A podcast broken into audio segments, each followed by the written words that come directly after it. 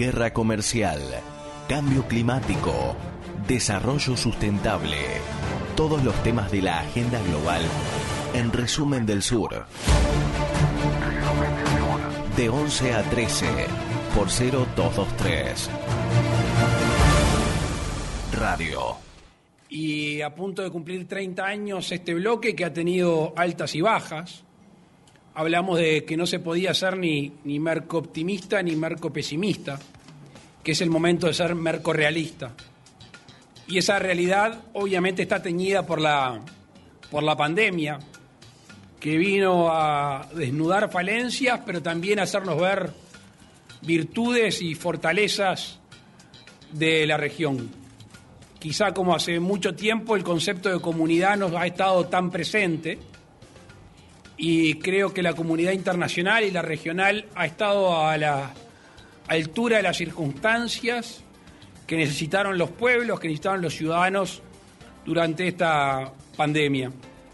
Hablamos del, del sinceramiento del Mercosur. Ustedes están acostumbrados a veces a escuchar muchos discursos y que del papel o de la voz no se traslade en acciones. Y nosotros con pragmatismo hemos dicho que queremos transformar la realidad de la vida de los uruguayos para mejor y que encontramos en el Mercosur una muy buena herramienta. Ahora, un Mercosur en movimiento, no un Mercosur congelado. Un Mercosur con, con vocación aperturista, no un Mercosur que se encierre en sí mismo. Y parte de este Mercosur virtuoso es el que tiene que terminar lo empezado. Los acuerdos que se empezaron hay que terminarlos. Y por eso el compromiso de la firma del acuerdo con la Unión Europea y el EFTA y la posterior ratificación. Escuchábamos allí a Luis Lacalle Pou, hijo, presidente de Uruguay, hijo del expresidente también Luis Lacalle Pou, eh, que habla muy bien. La verdad lo hemos visto ya viralizado en varias redes sociales, principalmente Facebook, que es aún un poco más conservadora esa red social que Twitter. Y con este, este discurso, que la verdad que pega bastante bien porque es hábil con, con las palabras Luis Lacalle Pou. Y hablando de que Alejo decía, es posiblemente la frase de la semana, de este merco optimismo, que en realidad va a ser un merco realismo, y varias palabras bastante lindas, pero lo que está diciendo es que todos, todos y cada uno, menos Argentina, tienden a una flexibilización de lo que es el Mercosur para empezar a adentrarnos a lo que son las negociaciones bilaterales al mejor estilo Chile o al mejor estilo de lo que siempre quiso Uruguay. No, Lucía Studnis, y aprovecho y te saludo. Buen día, ¿cómo andan? Muy bien. Este día medio nublado. Que eh, coincidís con esto que lo que dice en palabras muy lindas la calle Pou es que quiere flexibilizar el Mercosur para que podamos, los países independientemente, puedan negociar con las potencias. Exactamente, de hecho, no solamente fue el presidente de Uruguay, sino también el presidente de Brasil, Bolsonaro, que dijo que reclamaba una necesidad de reestructuración del Mercosur, que el Mercosur, al igual que sucedió y está sucediendo aún con la Unión Europea, tiene instituciones viejas y hay que renovarlo y readecuarlo a las realidades eh, que vivimos hoy en día. básicamente. esas cuestiones capaz que capaz que tiene razón en cierto sentido, por lo que está de fondo es la negociación cara a cara con las potencias. ¿Qué implica esto?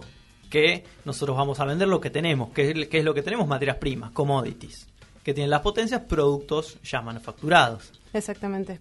Y no solamente eso, sino habló mucho de em, abrir las puertas hacia otros mercados a los cuales no, no solemos exportar ni importar habitualmente. Habló particularmente de Canadá, el Líbano, de Singapur y Corea del Sur. Y con los últimos dos, con Singapur y Corea del Sur, Argentina puso unos cuantos reparos en cuanto al comercio, más que nada por un tema de desigualdades en las condiciones de producción. Sí.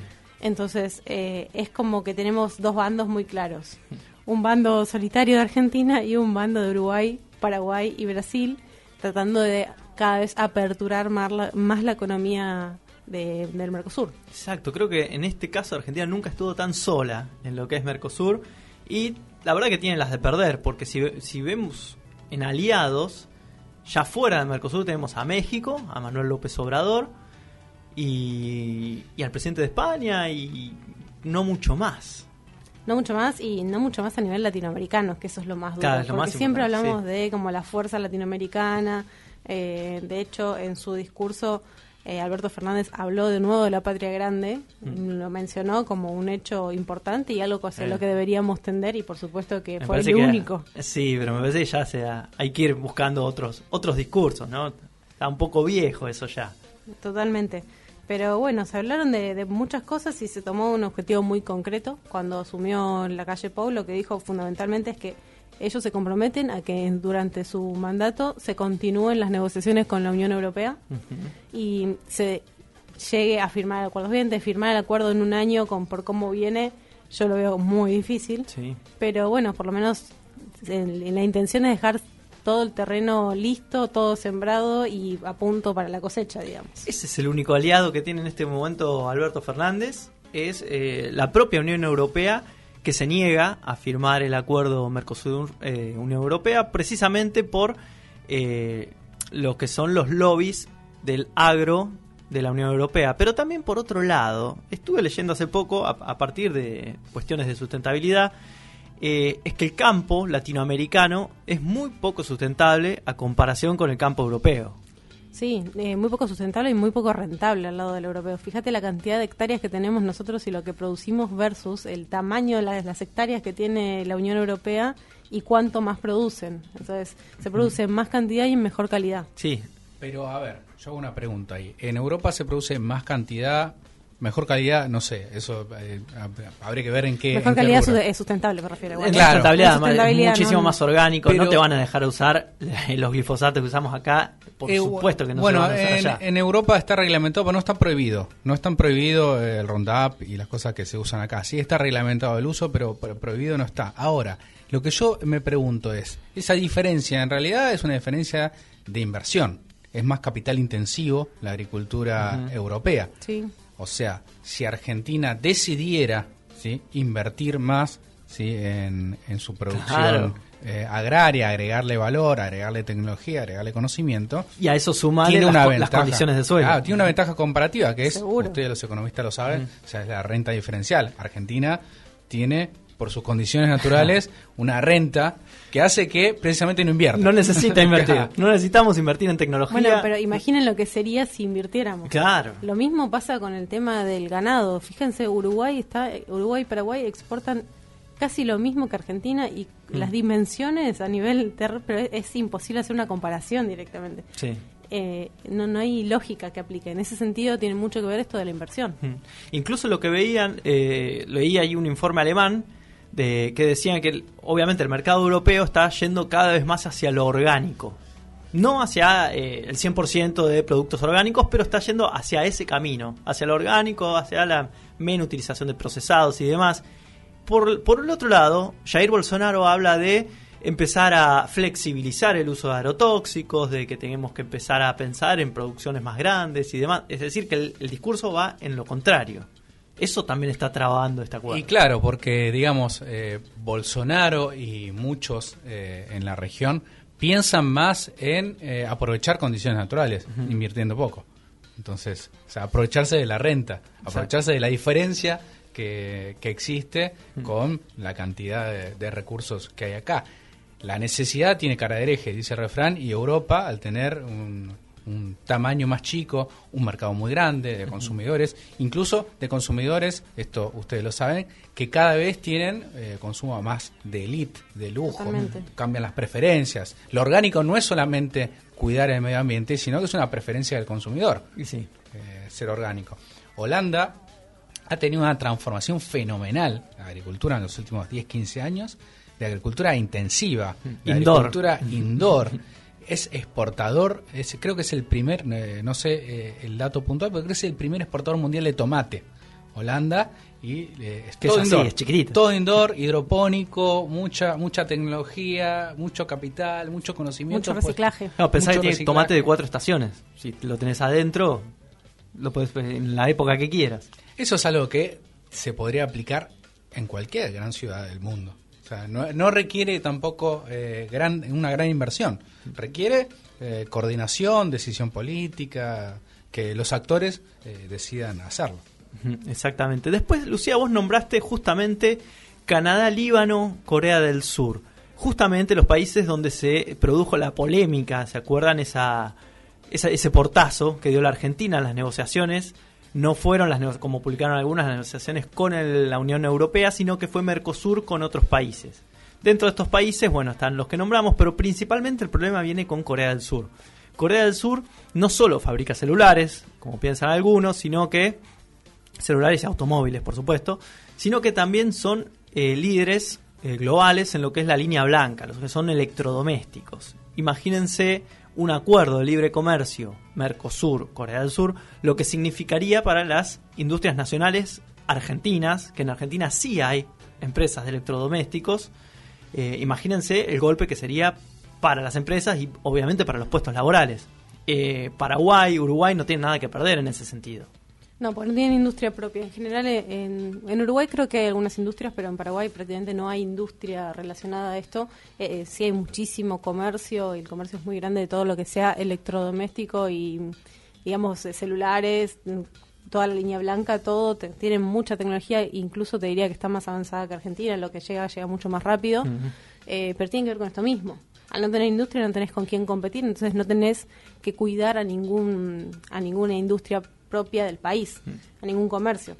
Eh, eso Además, es un punto fuerte. Sí, hay otra cuestión que en Corea del Sur, para quien haya le- leído las Explorer o, o le interese el tema, están muy aliadas lo que son las familias, como eh, tienen un nombre, lo, lo que son las, las familias aristocráticas, que son obviamente las líderes de las grandes compañías, Kia Motors, Samsung, eh, eh, Todas las que empezaron no Subaru. siendo lo que son hoy. exacto. Empezaron vendiendo distintas cosas. Y el Estado y el gobierno, como que van de la mano. Las negociaciones son en favor de, estas, de estos grandes conglomerados. Eh, y tenemos, por un lado, las automotrices, por otro lado, la electrónica y por otro lado, la línea blanca. Esto golpea, pero de lleno a lo que es la industria nacional argentina. Chaebol se Los llama, Chaebol, los. Chaebol, eh, lo acabo de googlear, no es que me lo acordaba. Eh, y es muy parecido a ahí eh, Corea copió de alguna manera el modelo Japón, ¿no? industrial japonés, en el cual los daimyo, que eran los señores feudales, se sentaron en la mesa con el emperador y dijeron, bueno, ¿qué, qué me das a cambio? Y se convirtieron en los grandes empresarios. Dejaron de ser señores y se convirtieron en los grandes empresarios. Empresarios industriales, no, Claro, no una agropecuarios. industrialización desde arriba, como se le dice en sociología o en sociología histórica. O sea, se sienta el Estado con los grandes señores y les dice, bueno, de ahora en adelante ustedes ya no son más eh, tenedores de tierra, señores feudales, sino que son empresarios. En mal no le fue, ¿no? Tan mal no le fue, tan mal no le fue eh, ese, ese modelo desde arriba. Pero ¿qué implicaría esto, Lucía, desde, desde el punto de vista económico, que, que se pierda esta batalla, esta batalla de- del libre comercio con Mercosur, por ejemplo, Corea del Sur? Lo que significa es transformarse de vuelta en ser el granero del mundo, porque te quedas con poca po- con pocas cosas para vender afuera y con pocas cosas para consumir adentro, porque te terminan saliendo más caro comprar, por decirte, un lavarropas argentino que un lavarropas coreano. Bueno, ojo, ta- estás, la- diciendo, estás diciendo cosas que tienen cierta connotación positiva. Granero del mundo, tener más opción, comprar más barato tecnología. Bien, dirían. Se diría por un lado. Sí, se diría por un lado, pero por el otro tenés que pensar en lo que significa a nivel social, lo que significa a nivel puestos laborales, lo que significa a nivel proyección de crecimiento. La verdad que vender bienes primarios versus comprar bienes secundarios elaborados, industrializados, eh, no hay punto de comparación. Tenés que vender mucha cantidad de un bien primario para poder comprar un solo bien industrializado. Entonces, en, el- en el- la balanza, y además poner en, en cuenta, ten en cuenta que todo lo que significa bienes primarios tiene la componente del clima que es impresionante. No se olviden que nosotros, cuando hay una mala cosecha, Argentina lo siente. Lo siente hoy, que estamos hablando del 2020. Sí, no solo el clima, sino las variaciones de los precios de los commodities. No hay grandes fluctuaciones de lo que son eh, productos de reingeniería o productos eh, manufacturados. No hay una gran variación en el costo de los electrodomésticos, por ejemplo. Sí lo hay en el precio de los commodities. Por supuesto. Y las grandes, eh, los grandes movimientos económicos de la Argentina, si uno mira a nivel histórico, van acompañados de los movimientos que surgieron de estos precios de los commodities. Eh, hay casos excepcionales en los cuales no, pero si vas mirando y tenés las dos curvas juntas, en casi todos los, no sé, últimos 200 años te diría, se comportan de la misma manera, tienen el mismo comportamiento. Ahí hay, eh, digamos, para meter un poco de polémica, hay eh, la biblioteca tiene dos partes.